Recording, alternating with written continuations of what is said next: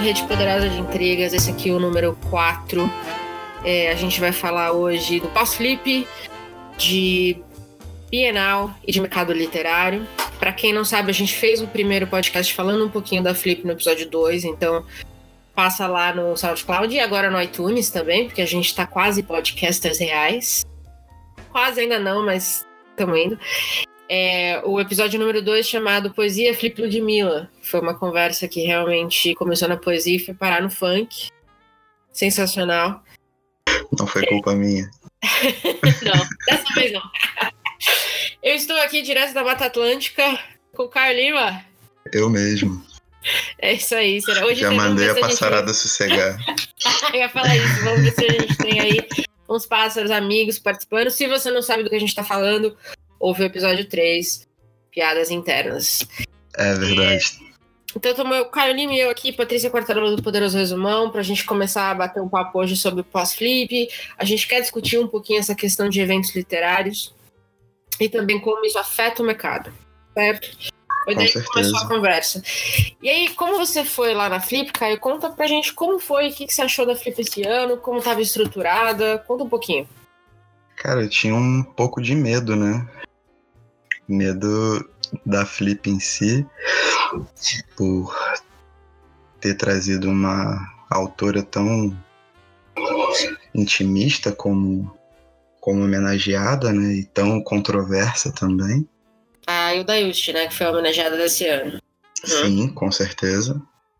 E tava com medo também porque eu tô um ano parado trabalhando em cima da poesia dela. e queria saber se o que eu tinha elaborado durante esse um ano estava ali, né, condizente com as opiniões dos especialistas da literatura que aparecem aqui na cidade. E foi fantástico, cara. Foi, foi o saldo foi hiper positivo. Ainda não caiu a ficha de certas mas o resultado foi muito bom. Tivemos uma flip muito para dentro, mas muito para fora ao mesmo tempo. foi muito bonita, assim, foi muito foi muito bem vivida, digamos assim. É, eu nunca eu nunca participei da flip, é, para quem não sabe, a Flip acontece em Paraty, né, que é no Rio de Janeiro. Isso. E eu nunca participei, mas é o que eu sei, então, para a gente só balizar um pouquinho também, para quem não conhece tanto, todo ano o, os curadores elegem um homenageado, né? Esse ano, como a gente falou, foi a Hilda Ilst. E aí, me explica um pouquinho, como é que isso impacta a programação? Tudo, tudo gira em torno da Hilda Ilst? Então, é, ano após ano, né? Essa é a 15 edição. Essa foi a 15 edição. O homenageado vai ganhando cada vez mais espaço dentro da programação de uma forma geral. Então, você tem a programação principal da Flip, né? Que são as mesas que são transmitidas por aí afora, com os principais autores convidados, e aí vem autores gringos e tal. E ano após ano, né, principalmente agora com essa nova curadoria da Josélia Guiar, o autor homenageado ele vem ganhando espaço e a obra dele vem sendo melhor trabalhada dentro de aspectos.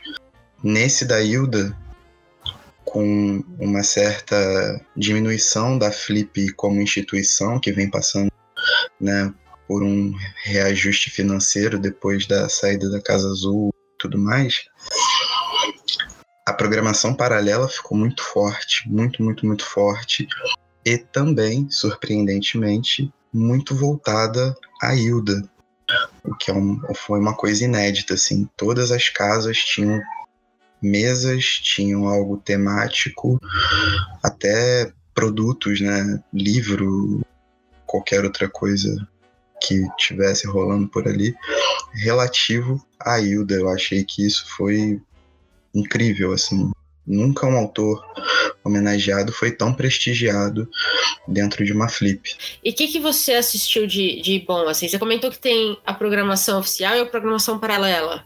Isso. A operação, a programação paralela elas são das casas independentes, né? Normalmente são editoras que ou é, grupos de editoras que se juntam para montam uma casinha, fazem feira de livro workshops, oficinas, etc. E assim, da programação principal, na real, nem deu tempo de assistir muita coisa, cara, porque eu aproveito também para fazer uns cursos que vêm para cá, né? Porque para quem mora no meio do mato, assim, é meio difícil você ter oficina de literatura. e essas oficinas são promovidas também pelos organizadores da Flip ou pelas editoras? Algumas pelos organizadores, outras pelas editoras, outras são uma iniciativa como a que eu fiz, né, sobre a prosa da Hilda. É, foi uma iniciativa do próprio Instituto Hilda Hilst, junto com Donizete Amazonas. Que legal! Que é um, um ator que trabalha há 10 anos no teatro. É, textos da Hilda, né? Ele faz essa adaptação, passa da prosa pro palco. E foi fantástico. Eu, principalmente para mim, que eu fiquei um ano parado na poesia e a prosa para mim era meio que um terreno desconhecido. E foram quatro dias extremamente intensos com ele. Uma galera muito boa também, muita discussão legal. Mas também fiz oficinas de escrita criativa, workshop até de edição de livro, apesar de eu ser completamente desajeitado para coisas manuais. E tudo de graça? Essa oficina do, do Instituto Hilda não foi de graça, essa eu paguei. Mas a grande maioria é tudo de graça, cara. Tanto das mesas quanto das oficinas. Teve uma ministrada pela Grito Filmes, que é um coletivo aqui do Rio de Janeiro, de alguns conhecidos meus muito talentosos, para fazer edição de vídeo, questão de foto, é, fotografia, né, ensaio fotográfico. Só que era num, num lugar mais distante, assim, mas tinha transporte, tinha translado. Eu vou te falar que eu, eu de novo, né? Como eu nunca participei, eu não, nunca conversei muito com ninguém sobre a Flip, uhum. porque para mim ela é um pouco. É, é, as datas são um pouco estranhas, é, é difícil de eu ir, Sim. é longe para mim e tudo mais, porque eu tô aqui em São Paulo. É, eu não imaginava que fosse um evento tão focado, assim, é uma imersão mesmo. Do jeito que você tá falando, eu sinto como se fosse uma imersão completa naquele no, no homenageado. Muito legal. Então, os anos foram levando a isso. Essa mudança de curadoria da Josélia, que trouxe dois autores extremamente imersivos, né, e pouco falados, digamos assim, pelo povo, eu acho que acabou despertando uma curiosidade em comum acerca do homenageado. Então, tanto ano passado com Lima Barreto, quanto esse ano com a Hilda, é, as pessoas queriam descobrir mais sobre o autor e naturalmente foram levadas a, a circular, né, todas as mesas e temas assim em torno deles. Foram dois anos bem diferentes e bem mais imersivos, realmente. Quantas, quantas Filipes, de quantas você já participou? De todas. Muito bom. Desde que eu tenho nove anos de idade. é, eu pergunto porque eu tava, quando eu tava pesquisando algumas coisas sobre a Flip, é, antes de entrar a nova curadora, né, a Josélia, teve aí alguns, alguns alguns, algumas é, críticas, né? Do tipo, ah, não tem muita autora, não tem muito autor negro, não, tem, não tinha Real. idade pelo que eles falavam. Você concorda? Concordo absolutamente. Era uma, das, era uma das principais questões, assim, para Flip conseguir se aproximar das pessoas, né? Se tornar mais diversa. E o ano da Ana Cristina César, eu gosto muito da Ana, tipo, sou amarradaço nela. Mas essa barreira, né, da diversidade, de você não conseguir se comunicar com foi o ano que mais ficou visível, assim. Foi um ano de muita resistência. E isso era muito latente, sabe? E no meio de tanta coisa boa, né, que você tem, aparentemente foi uma experiência incrível. Tem alguma crítica ah, não sei se vale como crítica, assim. Eu acho que do ano passado e esse ano foram dois eventos muito completos, muito imersivos, muito diversos em questão de público, em questão de temática. É, eu só acho que por ter sido Lima Barreto no ano passado, né, as discussões que tange a essa diversidade eram elas eram mais evidentes, assim, sabe? E esse ano a Hilda, ela sempre falou de tudo, mas nas entrelinhas, e parece que a programação da Flip abraçou isso e ficou mais para dentro. Eu acho que é isso, só. A rolar, rolou dois casos, né? Um, principalmente o, o, o de racismo, que foi lamentável. O que, que aconteceu? Eu não sei. Foi na Casa do Desejo que a Patuá, editora que bancou a casa, assim, tinham outras, óbvio, mas era que era era chefe, né, da, da casa. Tava rolando, ia rolar uma mesa e o o convidado queria colocar a mesa no quintal e a moça que era estagiária da Patuá não quis, a moça negra. E os dois discutiram, uma coisa assim, o cara soltou que por causa de pessoas da cor da moça, né, ela não é por isso que o Brasil não ia para frente. Você tá brincando? E aí falou e depois quando saiu a notícia que eu fui ver, cara era curador do prêmio Jabuti, um dos curadores do prêmio Jabuti. Super respeitado, acho que presidente de uma das editoras que compunham o quórum da casa.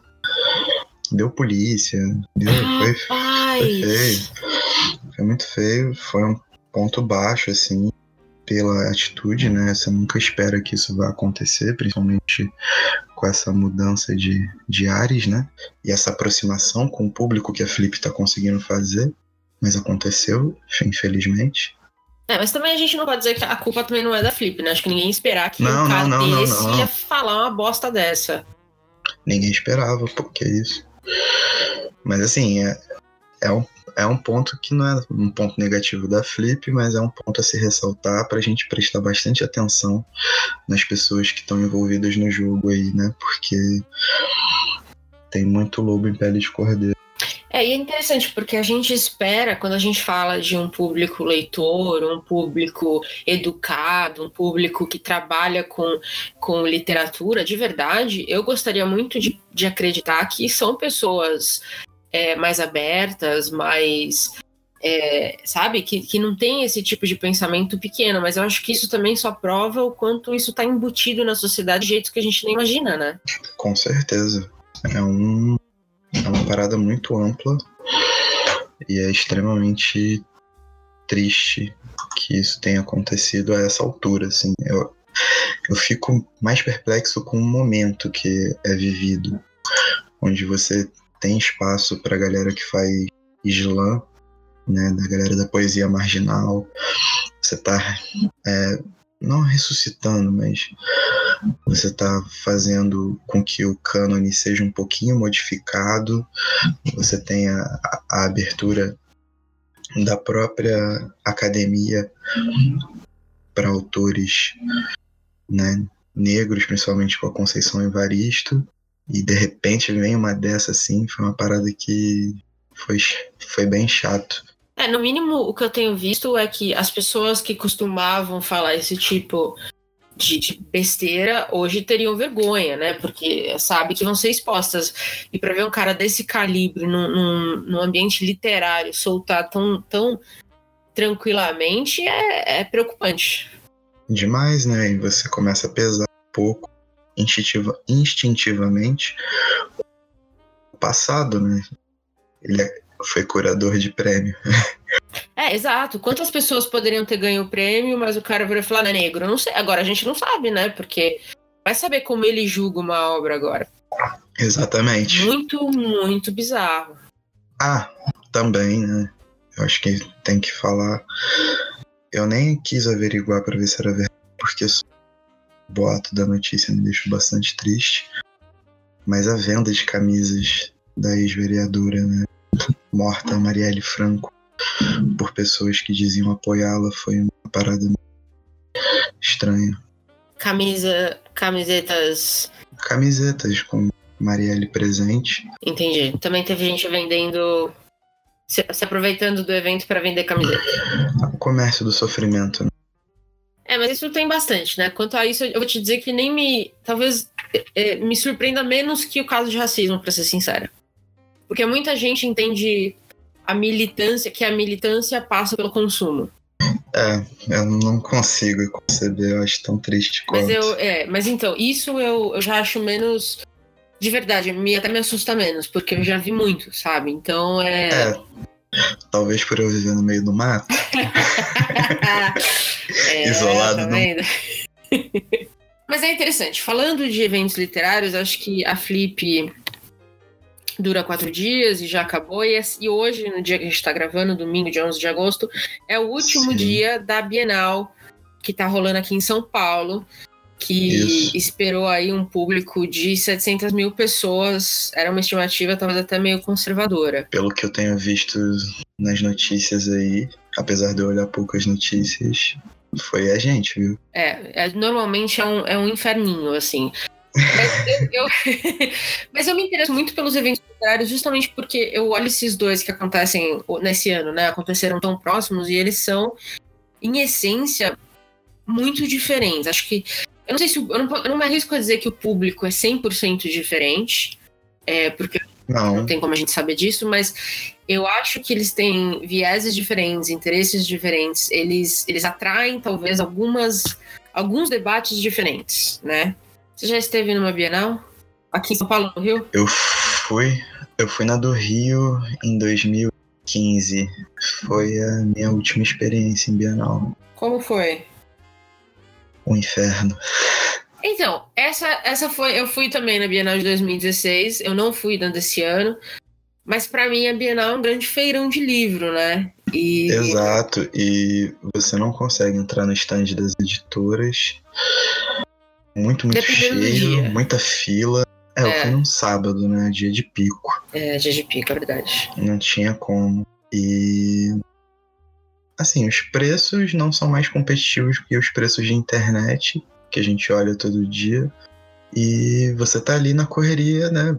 Pelo menos a minha experiência foi assim. Tá na correria, aí você vai no stand, vai no outro, aí sei lá, tem as portas mágicas do Harry Potter, tem o trono de ferro do Game of Thrones, tem as coisas assim, mas tudo é pra você tirar uma foto, pra você ver rapidamente, não é uma parada que você fica imerso ali. Até porque a Bienal, é, você paga pra entrar, né? Então acho que o negócio deles é realmente levar a gente pra participar. Tanto que ao invés de trazer. Eles trazem alguns autores, mas também trazem vários booktubers. Né, que é pra atrair a galera Sim. mesmo. Então vira meio que. É um eventão, sabe? Então tem. A gente tem, através do, do Poderoso Resumão, a gente tem parceria com algumas editoras, então às vezes a gente é convidado também para participar de alguma, algum evento que as próprias editoras levam, porque eu não acho que o, o ideal, não acho que o intento da Bienal é ter eventos ou discutir a literatura. Eu acho que são as editoras que começaram a trazer isso, sabe, um pouco mais. E aí a Bienal aproveitou, porque no primeiro dia já tinha reunião com youtubers, eh, com booktubers, já tinha várias coisas desse tipo. Sim, Então o negócio deles é fluxo de pessoas mesmo. é fluxo de pessoas e fluxo de caixa, né, cara? É, então é um grande feirão de livros.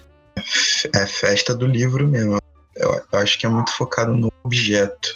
Você tem que ter muita disposição pra andar, porque os galpões são gigantes. E pelo menos no ano que eu fui aqui no Rio, opções pra comer eram horríveis também. Pelo amor de Deus. Acho que o que mais me deixou bolado foi ter comido mal. É, então, é, mas eu acho que também tem um outro ponto, né? Porque assim, a, a- as feiras, né, as bienais a do Rio e de São Paulo, elas acontecem em grandes centros, né? Então, Grande centro. facílimos acesso, a gente facilima o acesso, é, tem, tem até é, ônibus escolar, tem né, caravana, tem bastante coisa desse tipo, mas um evento como a Flip, por exemplo, ela já é mais isolada, ela exige um esforço um pouco maior de quem vai participar, né? Porque você tem aí uma. uma você tem que. Você tem que ficar na cidade Tem durante os dias. Então, é- são eventos, eu acho que tem vieses diferentes. Apesar de eu, de eu. Eu fico pensando se a gente está falando aqui de eventos. Apesar de serem os dois para o mercado literário, eu acho que o mesmo público que pode ir pode ir no outro. É, não em grande maioria, mas eu acho que Hoje em dia, sim. Uhum. É, mas eu fico pensando nisso, sabe? Eu fico pensando no, no formato de cada um e na, na maneira como eles se diferenciam para chegar no mesmo fim. É vender livro. Então, assim, a minha experiência, obviamente, é com a Flip. E realmente, a distância geográfica, tanto para São Paulo quanto para o Rio, é basicamente a mesma. Você leva 4, 5 horas do Rio para cá e você leva 6 horas de São Paulo para cá. Então é muito isolado dos grandes centros. As pessoas têm que vir e se prestar a ficar na cidade, que não é uma cidade barata. Mas uma coisa que eu tenho notado desde o ano passado é que até as pessoas da cidade que não se ligam tanto na Flip, o que é incrível, né? Mas é a real. Elas têm se interessado mais por participar dessa conversa sobre literatura, porque elas têm sentido a literatura um pouco mais próximas delas, sabe? Sim. Então, mesmo a Hilda sendo uma mulher tão difícil de você definir, impossível de definir, e ter essa coisa dela ter uma prosa completamente maluca e tudo mais, as pessoas ficavam curiosas para entender um pouco daquele, daquela coisa que ela falava, sabe? Então, ao mesmo tempo que é um evento literário de imersão para você ficar discutindo aspectos de literatura, por muitas vezes até mais técnicos, né? Você começa a ter uma, uma quebra e uma abertura para a galera começar a interagir também. Isso é importante. Esse ano já teve evento com Booktuber também, na Casa para Todos. É, eu acho que foi a Mel do Literaturice, a Isa Vici, ou Isa Vicky, do, ali do Lendo, né? E o Yuri do Livrada. Eles fizeram uma mesa lá entre eles. Muitas, muitos adolescentes que procuram essas referências. Adolescentes, até pessoas mais velhas mesmo. Eu vi alguns adolescentes. É a questão da tag, né? Uhum.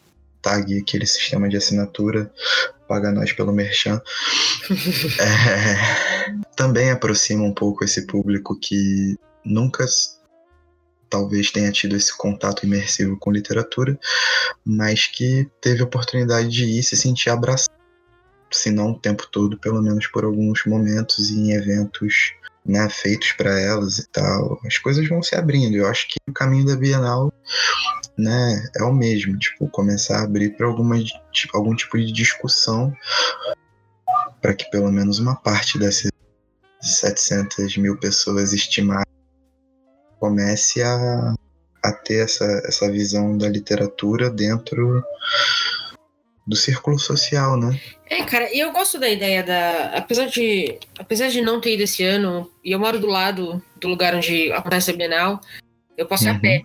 Mas eu, eu não, não quero ir. Mas para mim, eu acho que é muito. Eu gosto de acompanhar ainda assim, porque 700 mil pessoas num país de não leitores, em uma cidade, é muito impressionante. E eu acho muito. que vale a gente, a gente mostrar esses números e mostrar que pô, o mercado, o mercado é impactado por isso. Eu li algumas notícias de que o mercado estava começando a melhorar, eu não sei se como é que vai ser até o final do ano. Mas a gente fala o tempo inteiro que o brasileiro não lê, o brasileiro não lê, que o brasileiro não lê, que o brasileiro não sei o quê, que é dois livros por ano, cinco livros por ano, meio livro por ano. E, e na verdade, eu acho que quem, quem realmente é leitor é leitor de verdade. O que eu acho que é uma grande diferença daquele leitor pontual. Com certeza, mas também se botar o livro para ler, né, cara?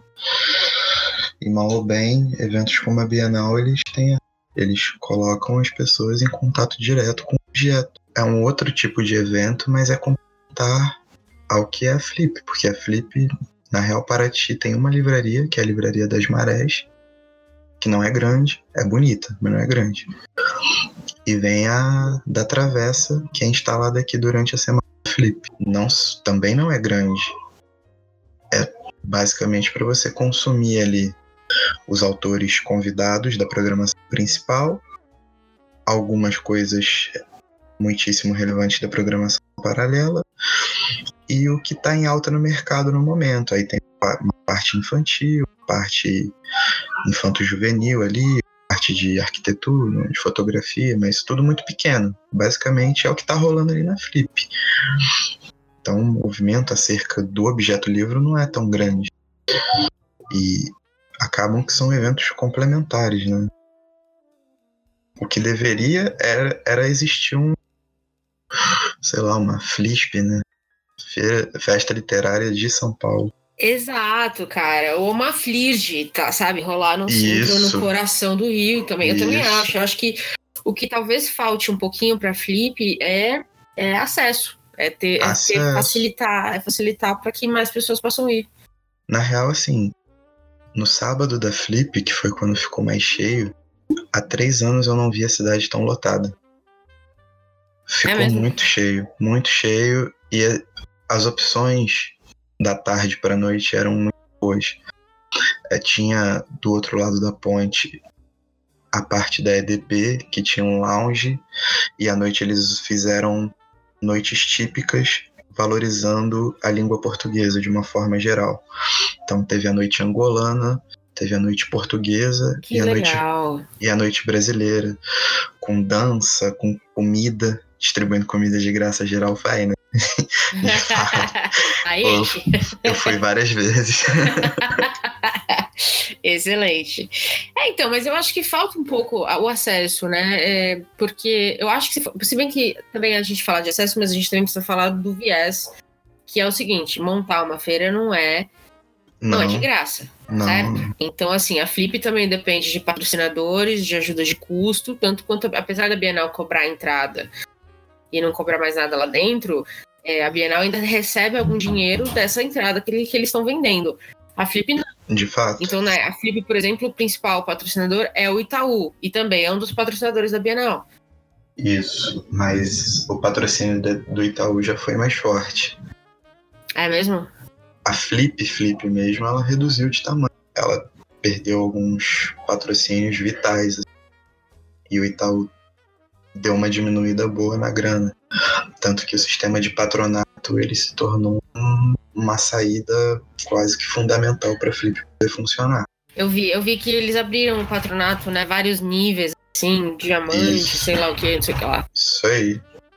Eles precisaram abrir porque ficou bem arrochado. E até coisas que a gente sempre pegou de graça, né? Tipo, eles faziam mini conjuntinho com várias programações, cidade, com as casas, várias coisas. E sempre foi de graça. Eu sempre pegava para dar para amigos, né, que não vieram na Flip, poderem pelo menos ter uma lembrança, alguma coisa assim. Esse ano já tava cobrando 10 Ah, já não era mais de graça. Não era mais de graça. E a força da programação paralela também foi o que levantou boa parte da Flip, cara. Uma programação paralela assim pesada, bem pesada e bem pensada. E eu não quis fazer um trocadilho tipo Leminski assim com coisa foi não foi proposital.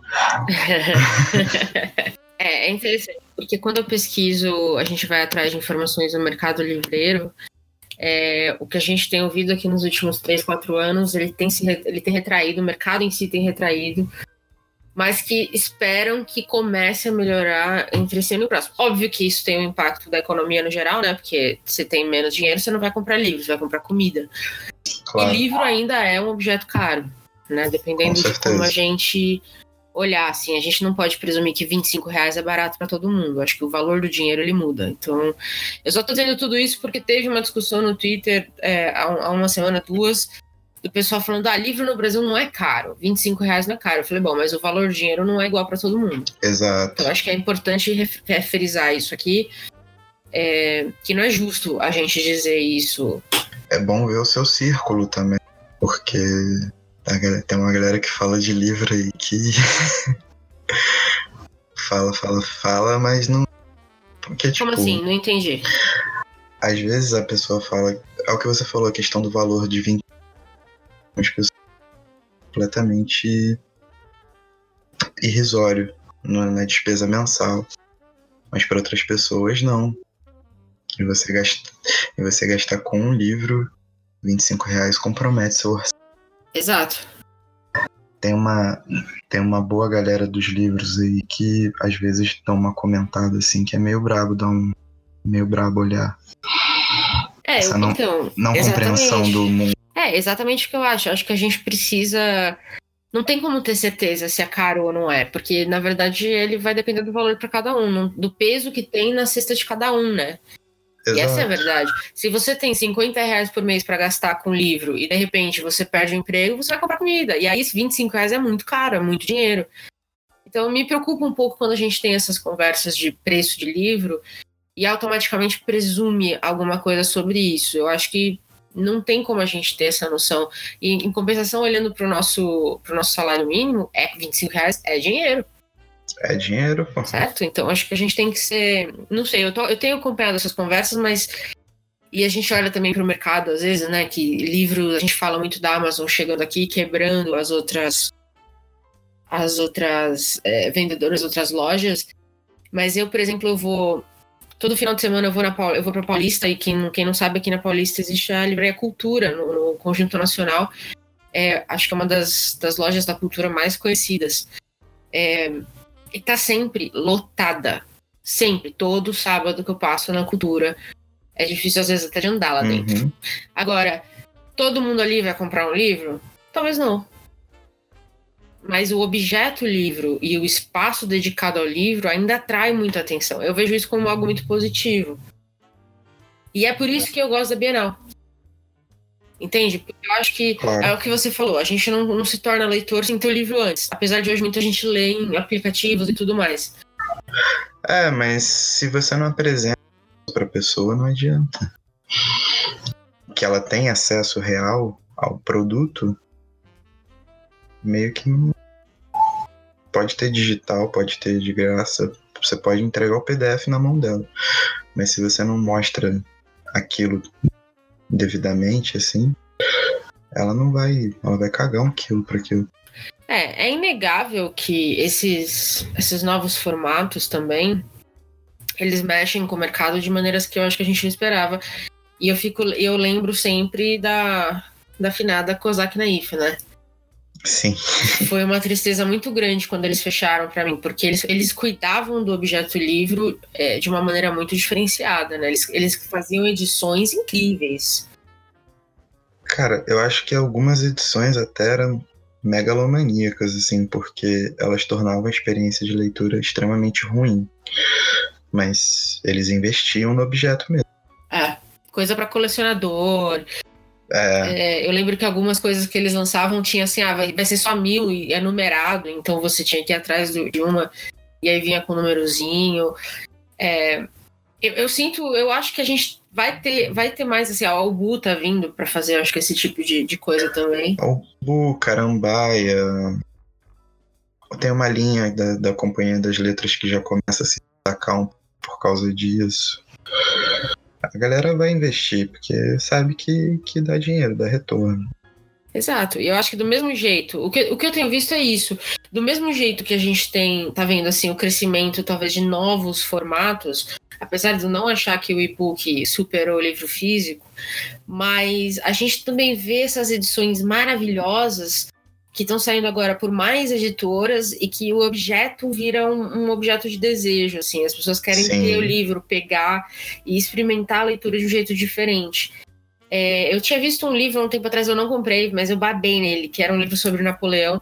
E aí eles tinham cópias dos, dos facsímiles ou de cartas e tudo dentro, assim, solto no livro para você poder abrir e ler, sabe? Não era uma página normal, era como se fosse uma có- cópia da carta mesmo. É muito bem sacado, sabe? Uma edição muito bonita. Eu, eu me amarro nessas paradas, assim, acho maneiro. Eu também, então, eu sou, eu Eu sou igual criança. pra esse tipo de livro. Assim, eu viro uma louca, custa 190 reais, eu tô lá. Eu, eu já começo a pensar o que eu preciso desse livro. Assim, nunca li nada de Napoleão, Napoleão, de repente eu preciso ler tudo de Napoleão só porque tem a cópia das cartas. Assim, racionalmente faz sentido? Não. Mas, mas o consumo também não faz sentido nesse, sabe, nesse nível. Porque quem gosta do objeto vai enlouquecer. Faz qualquer coisa por vai ele, né? enlouquecer, cara. Vai vender alguma coisa pra comprar esse livro, se precisar. É, eu acho que o que tem que ficar bem assim pra gente, né, que tá nessa do outro lado da moeda, a gente não não é parceiro de editora, não é dono de editora, é nada, a gente é. Sei lá o que a gente é. A gente, a gente é, é leitor.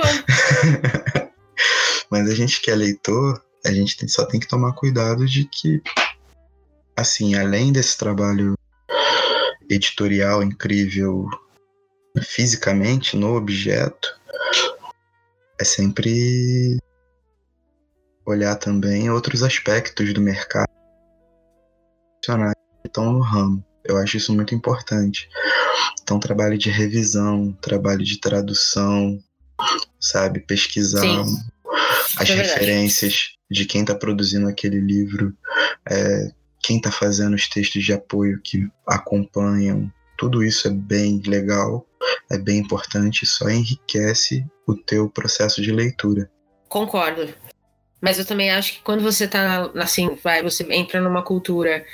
E eu realmente espero que a cultura patrocine a gente em algum momento. Mas você entra numa cultura e você pega aquele livro na mão, eu acho que dificilmente alguém vai olhar para a qualidade da, sabe, da revisão, por exemplo, ali na hora. Entende? É, é por isso que eu acho que o objeto livro, quando ele é muito bem trabalhado, ele também vai superar outras, outros fatores que a gente precisaria olhar. Claro, mas nessa de você olhar direto para edição, é que algumas editoras propagam alguns programas clássicos para a galera que faz um trabalho honesto, como a Martin Claret teve, teve acusações sérias de plágio, e mesmo fazendo aquelas obras, aquelas encadernações todas bonitonas lá, agora ela meio que se reergueu, né? Mas foi uma acusação séria de plágio. Então, pô, eles ganharam muita grana em cima do trampo de outra pessoa sem pagar nada. Só que se a gente for só pela edição, de cara, a gente tá incentivando essa parada. Então sempre tem que manter o meio termo ali. É verdade, é que... mas eu também acho que o leitor não tem como saber tudo, sabe? É, é um processo que é natural de pesquisando. Também, e vai das pessoas também denunciarem. Exato. Tanto que quando estourou o escândalo, a, a Martin Claret entrou numa derrocada grande, foi se reerguer agora, há pouco tempo atrás. E aí agora parece que está fazendo um trampo bem honesto, principalmente com as traduções que teve do Crime e Castigo, fez bastante, algumas traduções de rua e algumas outras coisas que ela vem lá. Então é, é só uma questão de atenção, que muita gente depende desse mercado para viver. Se tá, se tá bom para alguns, não tá tão bom para outros. Só tô fazendo um alerta aqui. Não, é bom falar mesmo, porque é, a gente, é de novo, a gente tende a achar que o público da literatura, o público que lê, que é mais educado, entre aspas, não faz esse tipo de coisa. E aí volta para aquele exemplo da Flip. Sempre faz, porque não deixa de ser gente, né? Com certeza. Pessoas éticas fazem coisas antiéticas e pessoas que leem muito às vezes têm atitudes extremamente idiotas. Se vocês soubessem o que acontece no mercado editorial de verdade, vocês ficariam enojados.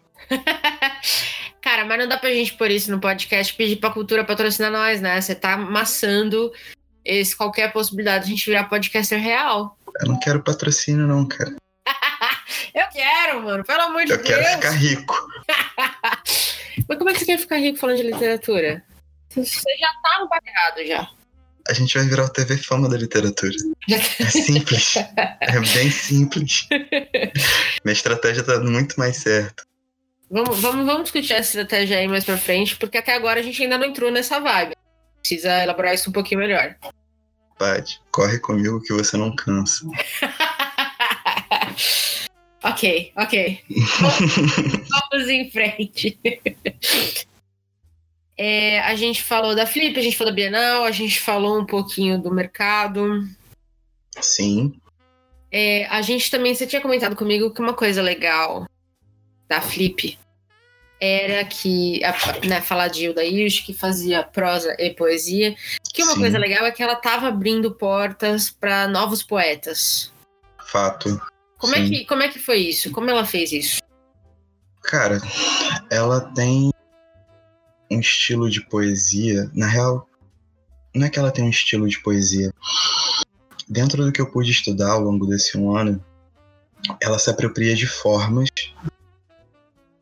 formas clássicas, formas que eram recorrentes à época dela ali, e ela jogava o íntimo dela muito para cima, sabe? Então, óbvio que ela fazia poesia pensando no tempo que ela vivia, principalmente porque a parte massiva da literatura dela começou ali em épocas de ditadura. E ela fez peças de teatro pensando protestar contra a ditadura, que na, na poesia ela não via essa, essa expressividade. Eu acho que a poesia dela, com esse íntimo, com essa verdade, com essa coisa muito de você não conseguir pensar a poesia sem pensar a biografia dela, de certa forma, tem muito a ver com o que é feito hoje na poesia, saca? Você não consegue ver poetas assim que despontem que não estejam falando de processos pessoais. E não, não tem nada a ver com autoficção, poesia. Eu digo de você desenvolver a vida a partir de um olhar de dentro, saca? Hilda foi muito importante por causa disso. Ela, não sei se foi pioneira, acredito que não, mas dentro do que a gente entende, ou do que eu entendo como poesia, e como obra em geral, mas a poesia, principalmente, que é meu objeto principal de estudo, ela estava umas três décadas à frente. Três décadas é bom. Né? Considerando que a gente está retrocedendo 20, acho que ela já ia estar tá aí o quê? 1900 e alguma coisa. Tá ótimo. gênia. É, exatamente, uma gênia. É, você comentou também sobre é, essa questão da poesia dela. Uhum. E na, lá na Flip, teve. Quando a gente. Quando vocês debatem a, o trabalho dela, né, tanto prosa quanto poesia. É, que, o que, por que, que se dá essa separação? Por que, que ela decidia? Você falou um pouquinho agora, mas por que ela fazia algumas coisas em prosa, alguns temas em prosa, alguns temas em poesia? Tem, chegaram a algum consenso de. Tinha algum motivo? É, foi bem engraçado, porque na oficina que eu fiz Zete Amazonas, foi totalmente voltada à obra de prosa e teatro da Hilda, mas basicamente era prosa, teatro foi uma pequena parte. Eu consegui compreender melhor um pouco essa dinâmica. Dentro da poesia, a Hilda ela conseguia não especular. Ela tinha muita coesão e tratava de coisas que ela basicamente sabia ou queria. Então, a poesia tem muito a ver com a relação do desejo, do que ela sabe, do que é capaz de fazer, do que ela tá sentindo no momento e consegue meio que assimilar, sabe? Quando ela não consegue mais lidar com fatos externos dentro da poesia, porque a poesia dela vem de dentro, ela foi pro teatro. Caso da produção teatral dela, que ela escreveu oito peças em três anos. Todas elas têm um, um, um viés político muito forte algumas questões dela, principalmente em relação à ao pai dela, elas não conseguiam sair de forma coesa e não conseguiam nem sair de dentro. E aí ela foi para dentro da prosa, que é onde ela viaja mais. Assim. Algumas coisas não fazem sentido algum no primeiro momento, mas é exatamente a prosa que dá a liberdade dela ser verborrágica e colocar tudo no papel. Então, faz sentido, na verdade. Até quando, quando a gente discutiu, no segundo episódio, quando a gente estava falando de poesia, é, lembro que a gente falou um pouco disso, não sobre o Deixo, mas a gente falou um pouco disso quando eu comentei assim que o meu eu gosto muito da prosa justamente porque o autor ele pode te ajudar a entender o que ele está pensando, né? Ele pode falar um pouco mais, te explicar as coisas um pouco melhor definitivamente eu acho que faz, faz muito sentido, ainda mais político, né? Para não deixar as coisas subentendidas, às vezes é, a prosa vai salvar nesse sentido. Eu acho que o que fica muito, né, como um estigma para ela é que foi a época que ela viveu. Então, os grandes autores, os grandes poetas, os grandes compositores que a gente tem como referência na época, eles conseguiam verbalizar com muita clareza dentro de qualquer estilo o que eles queriam.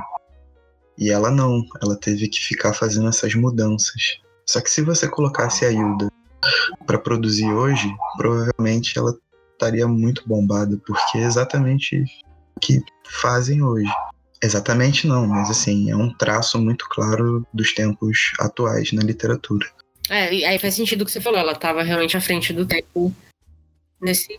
Alguns, algumas décadas. Muito bom. É... E...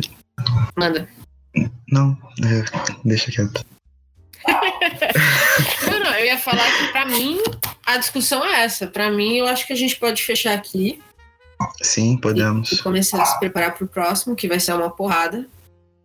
Sim, vai ser sinistro. A gente tem que acertar carinho. Exato. É, vamos então para as recomendações finais?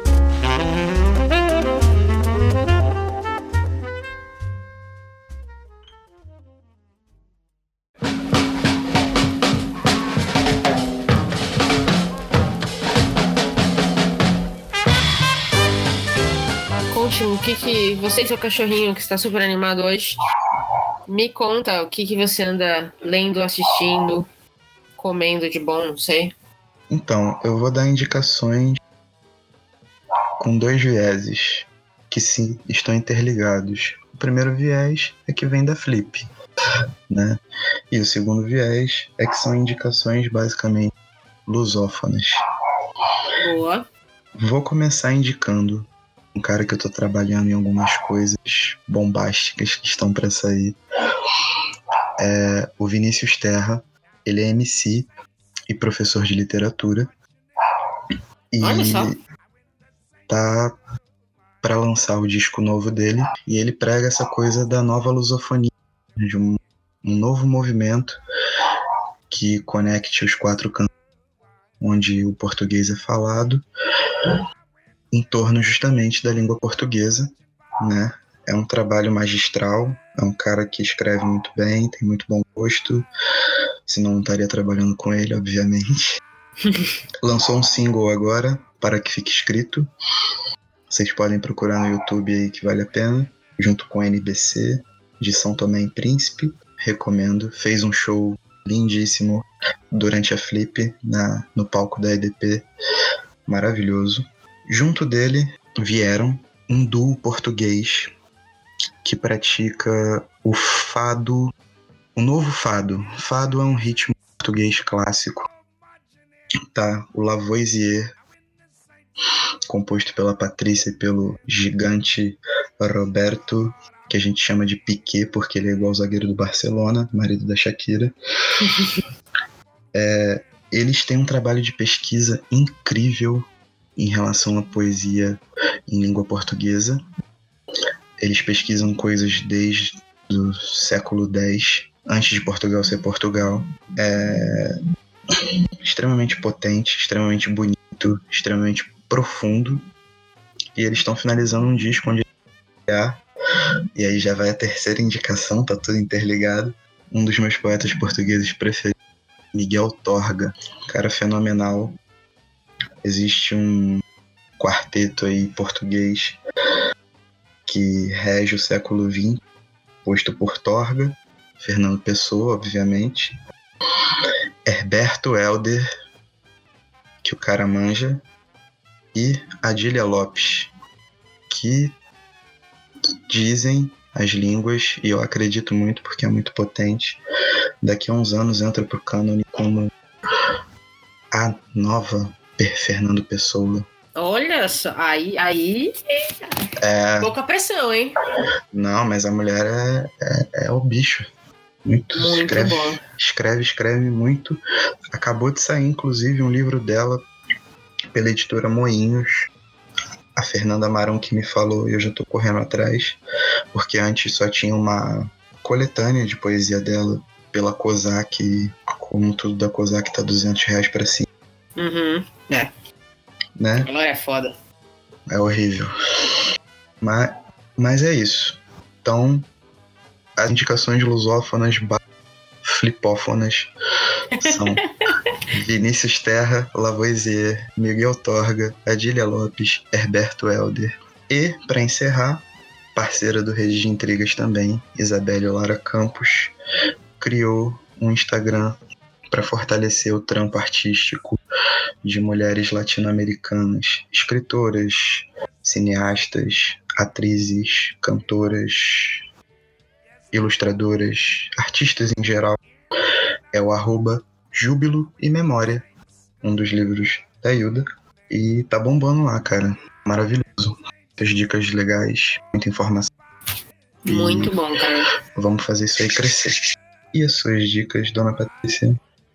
Legal que a gente vai de várias dicas coach para três dicas nada coach.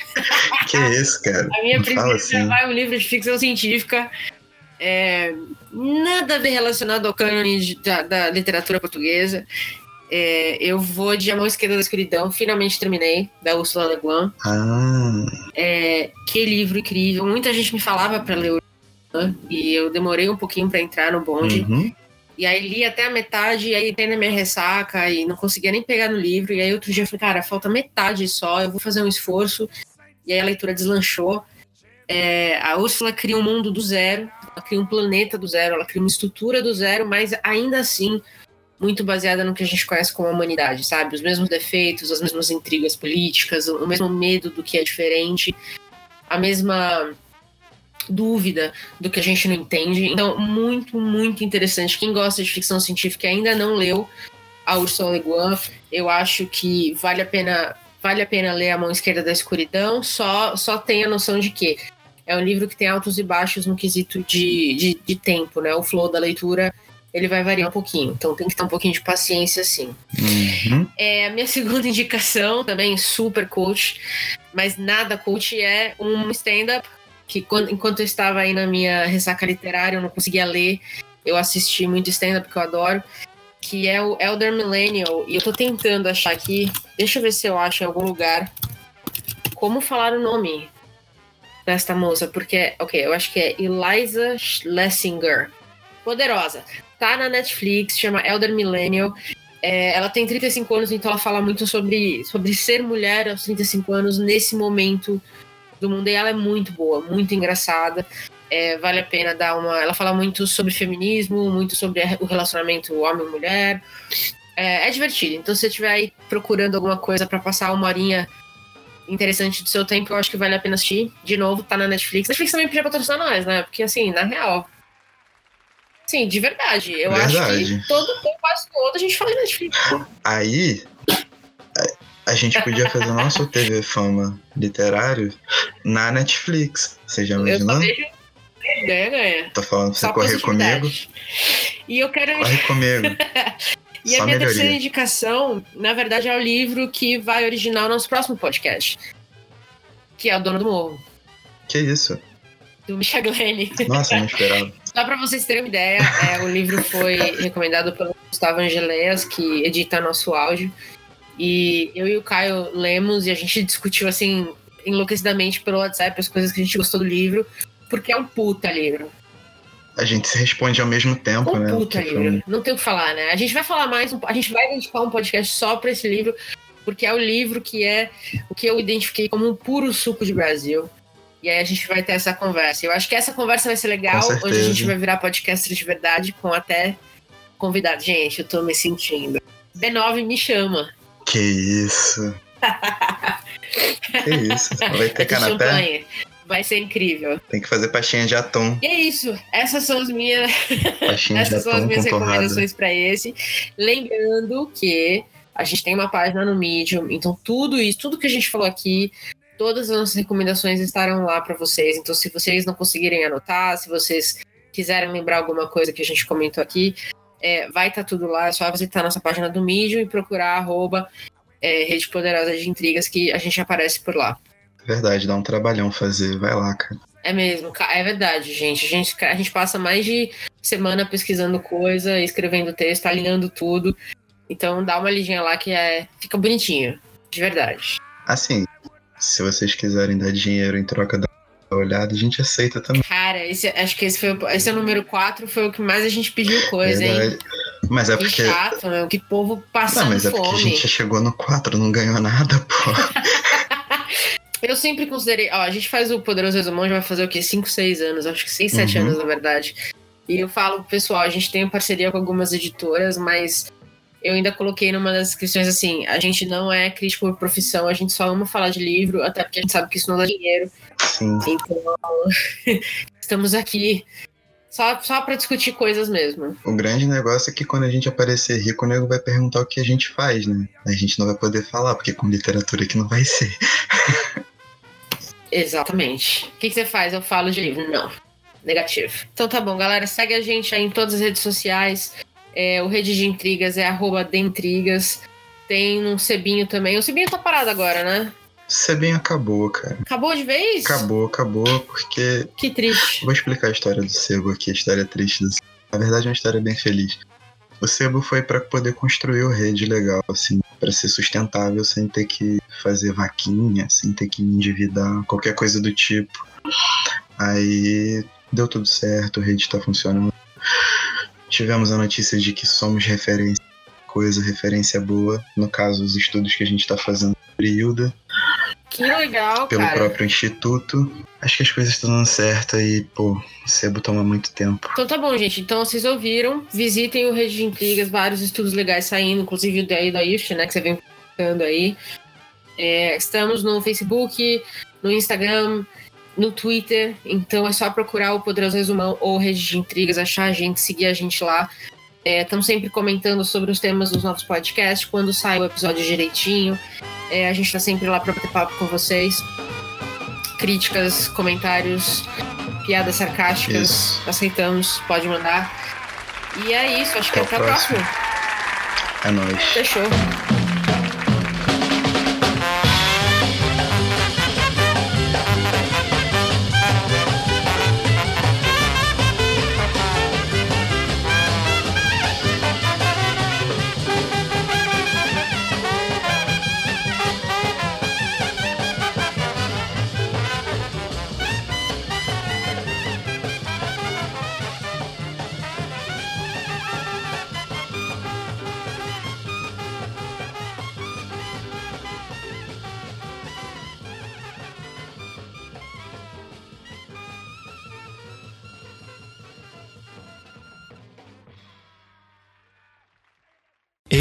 Podcast foi editado por Gustavo Angeléia.